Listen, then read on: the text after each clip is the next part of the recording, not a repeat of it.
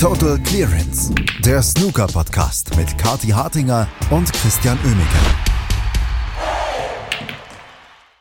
David gegen Goliath, so könnte man das Finale der English Open in Brentwood bezeichnen. Judd Trump und Zhang Anda werden heute um den Titel im Brentwood Center kämpfen über Best of 17 Frames. Wie es dazu kam in zwei ja, sehr unterschiedlichen Halbfinals, darüber werden wir sprechen hier bei Total Clearance und warum es schon wieder ein bisschen ja, Stress gibt wegen Absagen für bestimmte Turniere. Auch darüber werden wir gegen Ende der Sendung nochmal reden.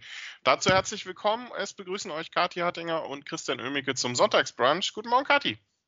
Guten Morgen, Christian. Sonntagsbrunch und ich habe hier gleich die Hot Sauce auf mein Spiegelei gepackt. Denn ich meine, David gegen Goliath sagst du, da sage ich, der Zhang Anda, der hat bei nicht seine letzten drei Finals verloren, so nämlich. Das stimmt, weil er gar nicht im Finale stand. Aber äh, der, der, ist in, äh, der ist in bestechender Form und äh, ich muss sagen, es ist schon, ist schon sehr niedlich, wie er dann auch gestern im, im Center sich, also im, im, im, im Eurosport Studio sich gestellt hat. Alan McManus, Jeremy White ähm, und die Fragen dann auch versucht hat, tatsächlich mal nicht nur einsilbig zu beantworten, war schon sehr interessant anzuschauen. Ähm, auf die Frage, ob er denn Judd heute schlagen kann, kam ein äh, lächelndes I hope so. Ähm, es ist schon, schon schön, dass äh, so, ein, so ein Spieler, und man hat auch gestern nochmal gesehen, wie unfassbar klein der auch wirklich ist und warum er dann Mighty Mouse genannt wird, ähm, wenn so ein Spieler versucht, sich auch einzubringen. Ich bin Fan. Ich, ich bin Fan von allem, was Jean Ganda diese Woche gemacht hat.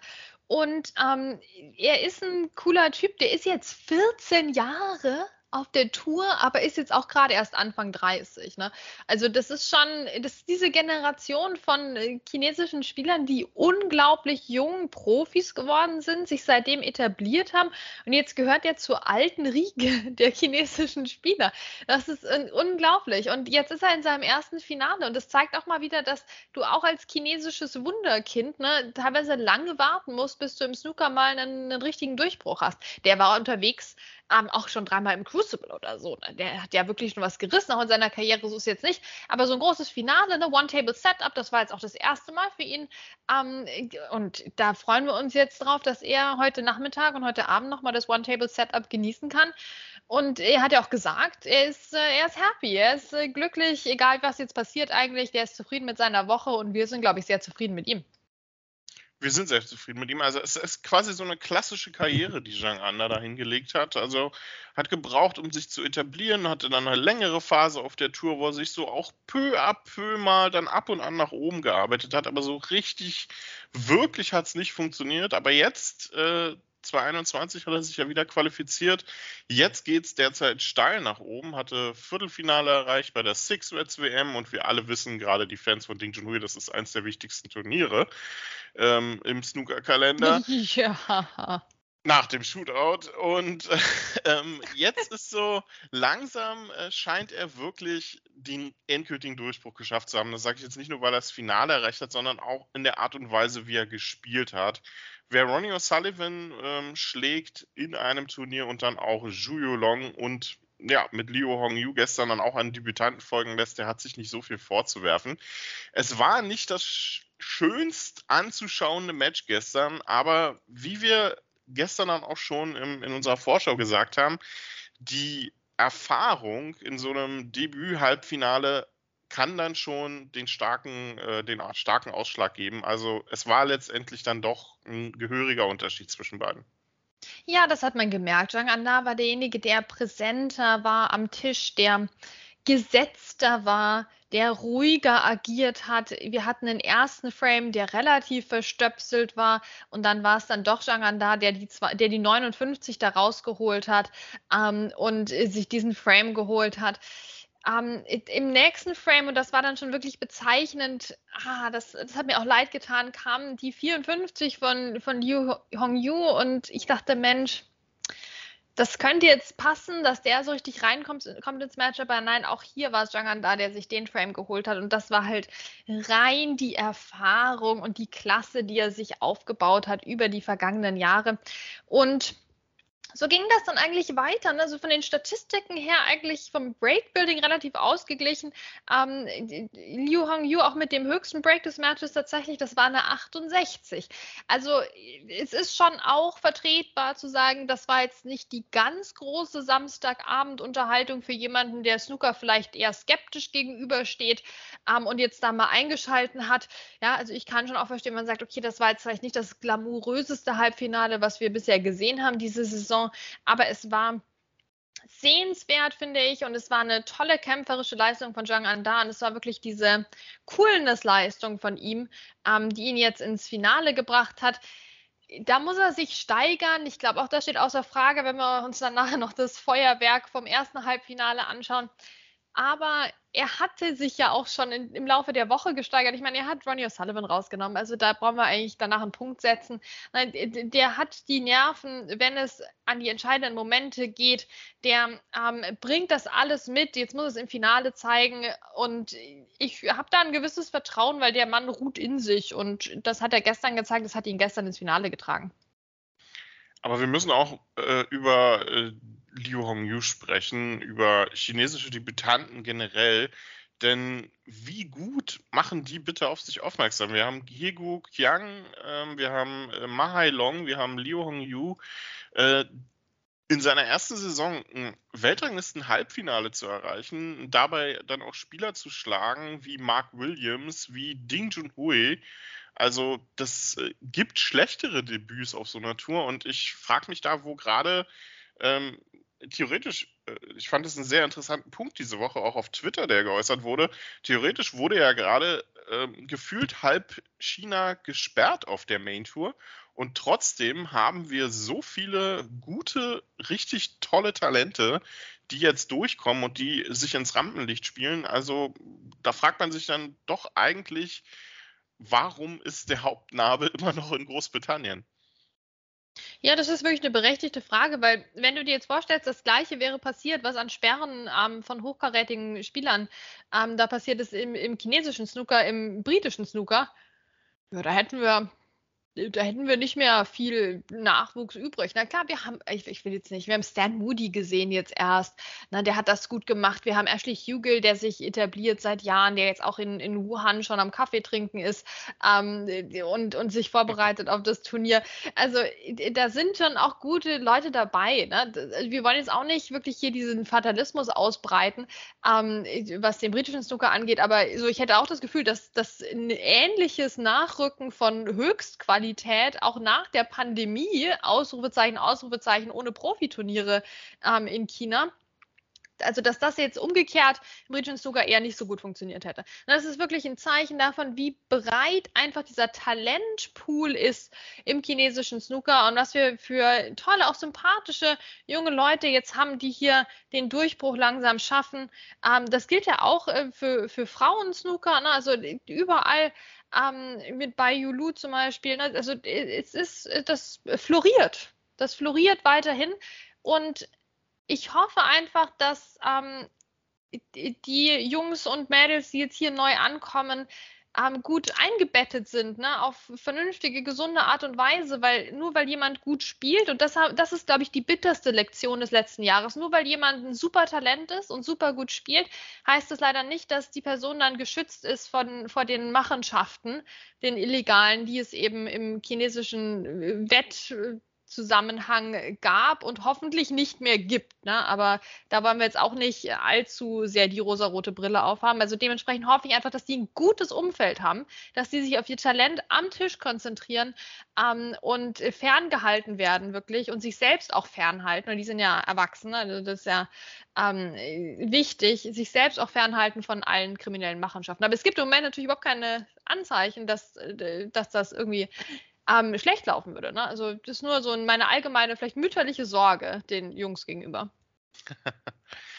ja, also äh, wirklich richtig gut, was da an Talenten bei rumkommt und das, äh, da kann man ja eigentlich dann irgendwann auch nicht mehr von Talenten sprechen, sondern es sind einfach wirklich richtig gute Spieler dann auch und einer davon steht jetzt im Finale, wobei man Zhang An da jetzt vielleicht nicht mehr ganz so zu den jungen wilden Nachrückern zählen kann. Er wird treffen auf Judd Trump und eine ja, schlimmere Nachricht gäbe es dann vielleicht gar nicht unbedingt fürs erste äh, Weltranglistenfinale. Fragen Sie nach bei Jack Lisowski. Ähm, aber dass Judd Trump in diesem Finale überhaupt steht, das äh, ist dann vielleicht die eher größere Überraschung, wenn man sich gestern das Match gegen John Higgins angeschaut hat. Dann dazu fallen mir zwei Sachen ein. Ein Judd Trump, der keinen Bock mehr hatte, eigentlich wirklich noch am Tisch zu stehen, so nach vier, fünf Frames, äh, der eigentlich nur noch raus wollte aus der Arena. Zumindest sah das so aus. Ein John Higgins, der blendend aufgelegt war ähm, und aber irgendwie sein Ich bring so ein Match jetzt auch mal über die Ziellinie Mojo verloren hat. Ja, und ich will nicht, dass der John Higgins sein Mojo verloren hat, aber langsam kann man es dann doch auch irgendwie nicht mehr leugnen. Oh, also schon sehr, sehr schade. Und ich bin ganz ehrlich, im Mid-Session-Interval, als das Studio dran war, ich dachte, Jimmy White ist besoffen. Tut mir leid, Jimmy, sorry, aber ich dachte, ich dachte, Jimmy White ist besoffen. Aber der hat irgendwie gefühlt keinen geraden Satz rausgebracht. Der hat einfach mal einen schlechten Tag erwischt. Wer kennt das besser als wir? Ne? um, ähm, und der hat dann gemeint, ja, nee, er sieht den George Trump schon noch in dem Match drin. Alan McManus hat sich dann nochmal eingeschaltet, ne, als die Spieler nicht rechtzeitig zurückkamen. Hat er gesagt, also Freunde, also nee, also komm, John Higgins, dem führt doch keinen Weg dran vorbei. Naja, uns Jimmy hatte doch wohl einen sehr klaren Kopf, weil der hat vorhergesehen, was keiner von uns sonst, glaube ich, vorhergesehen hatte an der Stelle, äh, nämlich einen Sieg von Judd Trump. Ähm, es ging so gut los für John Higgins, der kam raus, machte eine 124 und irgendwie ist auch das so ein bisschen Mode geworden, oder? So das Casual Century Break im ersten Frame. Ja, ich bin gespannt. Ne? Ich bin nächste Woche beim Grand Prix in Rüsselsheim, ob die das da auch so handhaben, ob das mittlerweile auch ähm, dort angekommen ist. Dieser Trend, also entweder im Entscheidungsframe oder im ersten Frame muss eigentlich das Century Break hin. Als Trendsetter würde ich doch mal tatsächlich Stuart Bingham bezeichnen, der sonst, glaube ich, in seinem ganzen Leben auch für nichts Trendsetter war. Aber hier definitiv. Ähm, John Higgins hat das gemacht, 124. Dann kam dieser zweite Frame, der irgendwie 40 Minuten plus gedauert hat. Da fragt man sich, wie geht das? Bei den beiden, wie geht das? Wie, warum? Warum, Leute? Ne? Also kein Mark Selby weit und breit, ja, kein, kein Fergal O'Brien, kann Rod Lawler, nee, 40 Minuten gönnen die sich. Es war sehr schön anzusehen, auch sehr coole Safeties dabei, aber ich habe mich trotzdem zwischendurch auch mal gefragt, warum? Wir, wir könnten schon in Frame 4 sein normalerweise bei euch, Leute. Aber gut, der ging dann an Judd Trump und das sollte sich später noch als wichtig herausstellen. Zu dem Zeitpunkt dachte ich mir, das ist äh, interessant. Ähm, dann war es aber wieder John Higgins ne, mit der 53 unter anderem, aber dann vor allem in Frame 4 mit der 137 aus der ersten Chance. Zack, zack, zack. Kein Punkt für Judd Trump. Und so stand es 3 zu 1 für John Higgins, gefühlt 6 zu 1. Und ich habe mich gefragt, was der Judd Trump da macht. Das haben sich, glaube ich, viele gefragt, was der da macht. Vielleicht Judd Trump auch ein Stück weit selber, denn äh, wie gesagt, der er wirkte phasenweise, also er hat ja wirklich auch viele Fehler gemacht, aber er wirkt phasenweise auch so, als wenn er überhaupt keinen Bock mehr hat auf dieses blöde Halbfinale hier gegen John Higgins zu spielen. Und dann hat der John Higgins auch noch gesagt, dass er gerne gegen mich spielt und ich spiele so einen Müll. Also wirklich. Aber John Higgins und Matches zu machen, wir haben das in Shanghai gesehen, wir haben es beim European Masters gesehen. John Higgins in Halbfinals oder in Viertelfinals gegen große Namen, ah, da ist so ein kleiner, so ein kleiner Punkt jetzt drin, der nicht so gut aussieht. Und wenn man 5-2 führt, auch gegen einen Judd Trump, dann hat man eigentlich eher die größeren Karten auf seiner Seite. Auch gegen Ronnie O'Sullivan in Shanghai hat er 5-2 geführt. Und in beiden Fällen, klar, hat der Gegner dann auch aus dem Nichts ein Wahnsinnsfeuerwerk abgeliefert. Ronnie O'Sullivan in Shanghai, gestern auch Judd Trump, der auf einmal herausgefunden hat, wie man Snooker spielt und wie man vor allem richtig klasse Breaks auf den Tisch bringt. Aber ein John Higgins in Normalform oder in, in der Form von, sagen wir mal so, vor zehn Jahren, hätte sich so ein Match, glaube ich, nicht mehr nehmen lassen. Nee, also das fing bei ihm an so ein bisschen damit, dass er sich Finals hat nehmen lassen. Wir erinnern uns an jedes WM-Finale ähm, für eine gewisse Zeit. Ja, und aus den Finals wurden dann Matches. John Higgins lässt sich Matches nehmen. Und das kann mit Müdigkeit zusammenhängen, aber er hat direkt an seiner Fitness gearbeitet. Also ich weiß auch nicht, womit es sonst zusammenhängt, weil das war jetzt nicht so, als hätten die sich jetzt ständig mit 40 Minuten Frames ohne Breaks beackert. Ähm, und dann irgendwann ging es nicht mehr. Nee, mein, der John Higgins hat ja zwei fantastische Century Breaks gespielt. Ähm, und dann plötzlich geht nichts mehr. Also das äh, ist wirklich eine interessante Frage. Ähm, ich habe äh, ehrlicherweise den Andreas Thies gemacht, Grüße gehen raus und bin dann spazieren gegangen, als, es, als der John Higgins so uneinholbar vorne lag. Und dann kam ich zurück und habe mich doch gewundert, dass er gar nicht mehr so uneinholbar war, weil Judd Trump war dann dabei, gerade auch ein schönes äh, Break mal wieder zu spielen. Der hat im neunten Frame eine 88 gespielt. Ähm, hat im zehnten Frame eine 111 gespielt, sein einziges Century Break des Matches und das ist halt, das ist schon so cool einfach an Judd Trump, oder? Wie der rein beschleunigt in so einen Frame. Ich finde das fantastisch. Der ist ja jetzt nicht, der ist ein schneller Spieler, völlig klar. Aber ist jetzt nicht jemand, den wir auf dem Zettel haben für die, weiß nicht, Top 3 rasantesten Spieler, glaube ich jetzt nicht. Ne? Da haben wir den, den Chai Ono, da haben wir Ronnie O'Sullivan, die so äh, super bekannt dafür sind. Ähm, aber Judd Trump, wie der rein beschleunigt in den Frame. Da, da hat ja gerade den Einsteiger gelocht und du blinzelst einmal ohne dass er jetzt hektisch spielen würde und plötzlich der ganze Tisch ist geordnet, alles liegt da für Judd Trump und zack, zack, zack und gar kein Problem, bevor du überhaupt mal nachdenkst, wie es denn, ob das denn eine Frame-Winning Chance quasi ist, hat er schon den Frameball gelocht. Es ist sagenhaft, es macht so viel Spaß. Um, ähm, und so hat er dann einen Entscheidungsframe erzwungen und John Higgins hatte da schon in Frames 9 und 10 keinen Punkt mehr geholt. Also keine gute Voraussetzung auch dann für diesen Entscheidungsframe und so sollte es auch sein, ne?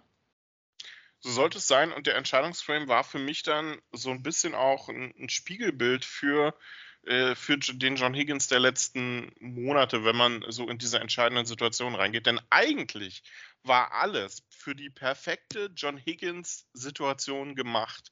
Äh, Judd Trump war in einem fantastischen Break, nachdem er einen genialen Einsteiger gelocht hat, kam in diesem Break bis zu 68 Punkten und kam dann äh, und hat dann die Stellung verloren, also hat keine vernünftige Stellung auf die nächste Rote, die der Frameball gewesen wäre, erreicht und musste aussteigen aus diesem Break. Und es blieb ein langer Einsteiger, also kein einfacher, aber es blieb ein langer Einsteiger liegen. Und ich dachte zu dem Moment, das ist jetzt John Higgins. Der locht ihn jetzt und räumt den in John Higgins Manier mit seinem, äh, mit seiner gefürchteten John Higgins Clearance ab und zieht hier noch ins Finale ein.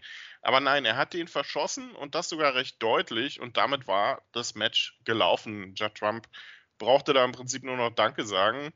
Higgins versuchte zwar noch mal kurz um Snooker zu kämpfen, aber auch das äh, hatte dann äh, nicht den gewünschten Effekt und das Ding war durch. Und da in dem Moment dachte ich, okay, das ist tatsächlich nicht mehr der John Higgins. Ich will es jetzt auch nicht schwarz machen. Wer ein Halbfinale erreicht, der ist immer noch in bestechender Form und dass die 92er-Generation da immer noch so gut dabei ist, alles tipptopp, fantastisch. Aber in dem Moment war ich, muss ich sagen, ein bisschen enttäuscht von John Higgins. Ja, klar, aber ich glaube, es ging uns allen so, dass wir diesen Frame gesehen haben und vor unserem inneren Auge schon John Higgins gesehen haben, wie er da alles locht und Judd Trump guckt blöd in die Röhre und hat sich den ganzen Aufwand mit der Aufholjagd umsonst gemacht. Also ich glaube, diese Vorahnung hatten wir eigentlich alle und dann ist das bei Ball 1 schiefgelaufen. Das ist ja, als hätte ich versucht, den Judd Trump dann noch einzuholen. Ja, dann wäre ich auch so weit gekommen, weil wir sind ja alle nur einen Sieg davon entfernt, gegen Judd Trump zu gewinnen. Ähm, so auch John Higgins, ne? Ja, ach, ach, ach, das war schon sehr, sehr schade. Und bei John Higgins habe ich auch tatsächlich so ein bisschen die Sorge, ich meine, das macht bestimmt keinen Spaß. Wie lange gibt er sich das noch? Also die, mit den Finals, das hat er, glaube ich, gut weggesteckt. Aber wenn er jetzt das in den Matches nicht mehr auf den Tisch bringt, dass er eine, einen großen Vorsprung ins Ziel bringt, wie lange macht er das? Ich weiß es nicht. Das ist, glaube ich, eine interessante Frage, die er sich bestimmt selbst auch stellt. Ähm, und ich, es, ich meine, hallo, die Hälfte der Tour, mindestens drei Viertel der Tour würden gerne tauschen mit John Higgins in der aktuellen Form. Das wäre für sehr, sehr viele Jungs und Mädels da draußen die absolute Bestform ihrer Karriere. Ja? Aber für John Higgins ist es ein bisschen enttäuschend. Ein bisschen enttäuschend. Aber gleichzeitig, wie viel Spaß hat er uns gemacht diese Woche? Ich will nicht, dass der geht. Christian, mach was. Ja, was soll ich machen? Ne? Er, er, wirkt halt auch sichtlich angegriffen dann jetzt nach so einem Matches gestern. Äh, ich habe mehrere Stimmen gehört gestern, die dann sagten, hä? im Interview danach waren da, war da ein bisschen, die Augen, waren die Augen ein bisschen wässrig. So, und ähnlich war es ja auch nach Shanghai und ähnlich war es auch äh, nach den letzten WM-Finals, die er so gespielt hat. Also es ist, äh, ich, ich finde es interessant, aber er ist noch da, genauso wie Mark Williams, genauso wie Ronnie O'Sullivan und genau wie die anderen beiden macht er auch noch Unmengen an Spaß und ich wünsche mir, dass er noch ein paar Jahre dranhängt und irgendwann klappt es dann vielleicht auch mal wieder mit dem Titel. Wenn nicht, muss er halt mal irgendwie nach Rüsselsheim fahren. Da klappt es ja. dann auf jeden Fall. Nächstes Wochenende. Einladung, bitte. Einladung geht raus. also, ja, es ist, äh, es, ist, es ist schwierig, aber wir werden, äh, solange er Halbfinals erreicht, brauchen wir über ein Karriereende meiner Meinung nach dann nicht reden, weil dann ist er immer noch besser.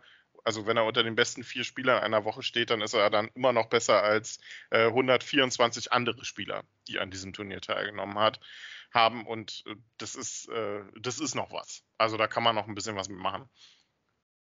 Ja, also ich, wie gesagt, ich glaube, wir würden das alle auch, auch nehmen. Ich, die Frage ist nicht, dass wir jetzt einen Abgesang auf John Higgins singen. Nein, um Gottes Willen nicht. Wie, wie, wie du sagst, wir wollen den dabei haben und zwar noch für Jahre. Ähm, ich habe ein bisschen von allen aus der 92er Generation, auch wenn Ronnie O'Sullivan am meisten darüber redet, habe ich bei John Higgins am meisten Angst vorm Karriereende. Dass er mal sagt, wow, ich, ah, ich brauche ja. das jetzt nicht mehr. Na, ich meine, der, der Mark Williams, der floatet da rum, dann gewinnt er mal wieder was und so, ganz entspannt, kommt. Aber beim John Higgins, der ist doch emotional, glaube ich, ein bisschen, ein bisschen anders drauf.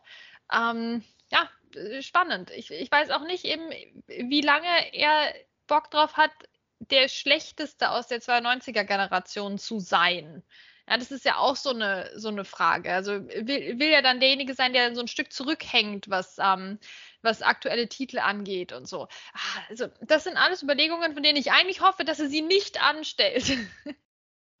Ja, ich glaube auch, ähm, John Higgins wäre jetzt auch niemand, der so, so ein bisschen macht wie Jimmy White, dem, dem das irgendwie reicht, in den, so, also einfach nur auf der Tour zu sein. Das, das glaube ich, äh, das glaube ich nicht. Also sobald der nicht mehr in den Top 16 äh, steht oder auch äh, nicht mehr in, äh, bereit ist oder nicht mehr die Qualität hat, um in die Top 16 zu kommen, spätestens dann zieht John Higgins, glaube ich, die Reißleine. Ähm, Mark Williams äußert sich ja ähnlich, aber bei dem glaube ich das gar nicht so unbedingt. Ähm, egal wie es ist, John Higgins, bitte spiel weiter und äh, irgendwann klappt es vielleicht dann auch mal wieder mit einem Finale oder mit einem Titel. Ähm, apropos Klappen mit einem Titel, die Frage ist ja bei Judd Trump heute, äh, klappt es denn endlich mal wieder mit einem Titel, weil seine Finalbilanz in der letzten Zeit lässt ja gelinde gesagt ein bisschen zu wünschen übrig. Das ist ja eigentlich eher merkwürdig, denn theoretisch hat er eine relativ gute Bilanz, was Finals angeht. Aber ähm, er ist heute absolut in der Bringschuld, denn einen größeren Favoriten in der letzten Zeit hat es eigentlich sehr selten gegeben. Das sind die besten Nachrichten für Zhang Ander. Ähm, und er ist absolut in der Bringschuld. Ja, da, da, muss jetzt ein Titel her eigentlich ähm, für den Judd Trump. Also dementsprechend gestaltet sich diese Finalvorhersage wirklich sehr leicht. Judd Trump muss das Ding gewinnen. Zhang Anda muss einfach nur das Finale genießen. Und dann hatten wir schon genug ähm, theoretische und statistische Überlegungen jetzt angestellt. Weil also, es gab schon so viele Debütantensiege in Finals, ne? Ähm, das hat bisher auch in der jüngeren Vergangenheit hat es gut funktioniert für Leute, die zum ersten Mal im Finale standen. Ähm, ja. Dann haben wir so Serienfinal-Verlierer jetzt im Moment. Das würden, würde ich sagen, sind im Moment Mark Selby und, und Judd Trump. Ähm, die beiden müssten, wenn die mal im Finale gegeneinander spielen würden, das fände ich eigentlich auch ganz spannend, weil da müsste jetzt mal einer gewinnen, ne? vielleicht dann äh, nächste Woche oder so. Ähm, und die, die, also ich, ich weiß es nicht, Christian, mit anderen Worten, ich weiß es überhaupt nicht. Ähm, es ist schwer vorherzusehen. Ja, und dann, dann warten wir einfach mal ab. Genau, warten wir einfach mal ab und genießen das einfach, was da heute auf uns zukommt. Über maximal 17 Frames wird es gehen. 80.000 Pfund für den Sieger, wie das bei Home Nation Series Turnieren so üblich ist. 14 Uhr geht's los mit den ersten 8 Frames. Ab 20 Uhr gibt es dann maximal 9 weitere. Und wir werden das Ganze natürlich hier dann auch beobachten bei Total Clearance, genauso wie wir die aktuelle Situation mit Absagen beobachten. Wir haben gestern über die Absagen für Wuhan geredet. Ähm, nach einer Woche Pause findet ja in Nordirland das äh, nächste Turnier der Home Nation Series statt. Wird Mark Allen es zum gefühlt fünften Mal in Folge gewinnen. Die Frage ist, wer ist dann überhaupt noch dabei bei diesem Turnier? Ja, denn wir haben einiges an, an äh, Schwierigkeiten im Moment im Kalender drin und auch gefühlt an schlechter Stimmung, auch wenn sich jetzt niemand so richtig offen, öffentlich äußert. Aber es gibt das Macau Masters ähm, in Macau, wenig überraschend, am 27. bis 29. Oktober. Da sind dabei, das ist eine Exhibition-Turnier, ne? reine Spaßveranstaltung. Ali Carter, weiß ich nicht, warum er den eingeladen hat, ganz ehrlich. Äh, Ryan Day, Tepchaya Ono, äh, John Higgins, Luca Brissell, der Weltmeister und Mark Selby. Das ist ja super für Sport in Macau. Das klingt nach einem tollen Turnier, das klingt nach richtig viel Spaß. Aber hupsi, das ist zeitgleich mit den Northern Ireland Open. Wow. Wow, und da, da ist der Weltmeister. Der Weltmeister ist in, ist in Macau. Der John Higgins, Halbfinalist hier, ist in Macau. Der Mark Selby, ja, ist in Macau. Das muss man sich auf der Zunge zergehen lassen. Da haben wir wirklich top, top, top Spieler, die nach Macau zu, zu einer Exhibition fliegen, anstatt das Northern Ireland Open zu spielen. Und ich mache ihnen nicht den geringsten Vorwurf. Ich mache ihnen nicht den geringsten Vorwurf unter dem ganzen Schlamaster und Schwachsinn, der hier gerade im Kalender passiert dass die dann sagen, Freunde, da machen wir lieber das mit. Aber das ist auch ein Fingerzeig Richtung World Snooker Tour. Ich finde, da ist richtig äh, Pfeffer jetzt drin in dem Ganzen.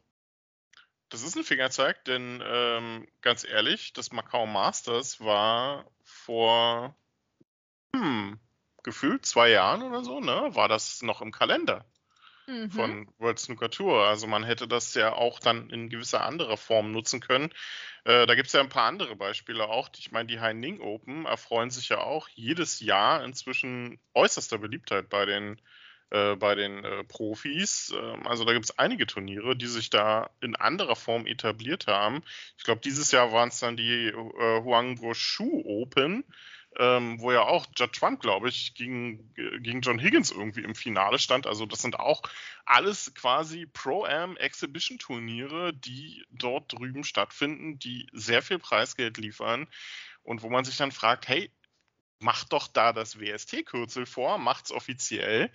Ihr habt eh schon so viele Einladungsturniere, eins mehr oder weniger macht dann auch nichts, ne? Aber so hätte man ein bisschen mehr Präsenz. Aber man wird sehen, was bei den Northern Ireland Open dann parallel stattfindet. Äh, wir werden es beobachten, Kati.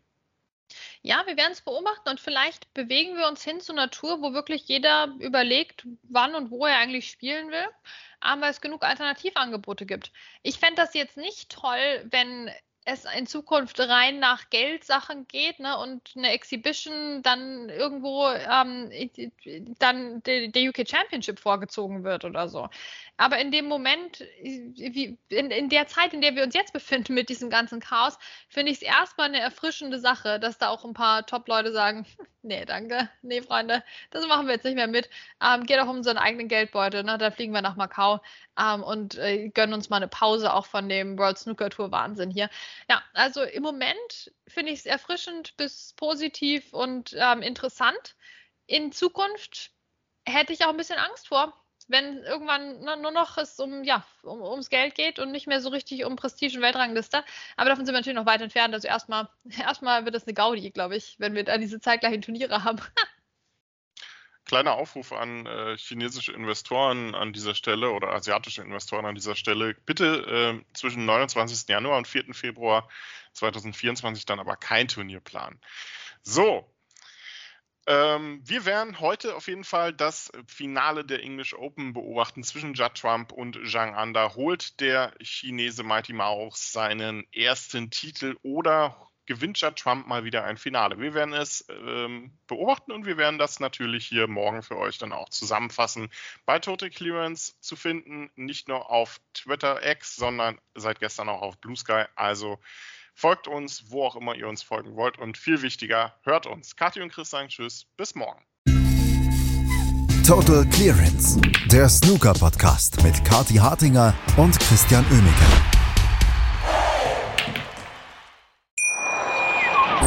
Schatz, ich bin neu verliebt. Was? Drüben. Das ist er. Aber das ist ein Auto. Ja. Eben. Mit ihm habe ich alles richtig gemacht. Wunschauto einfach kaufen, verkaufen oder leasen. Bei Autoscout24. Alles richtig gemacht. Wie baut man eine harmonische Beziehung zu seinem Hund auf? Puh, gar nicht so leicht. Und deshalb frage ich nach, wie es anderen Hundeeltern gelingt, beziehungsweise wie die daran arbeiten. Bei Iswas Dog reden wir dann drüber. Alle 14 Tage neu mit mir, Malte Asmus und unserer Expertin für eine harmonische Mensch-Hund-Beziehung, Melanie Lippisch. Iswas Dog mit Malte Asmus. Überall, wo es Podcasts gibt.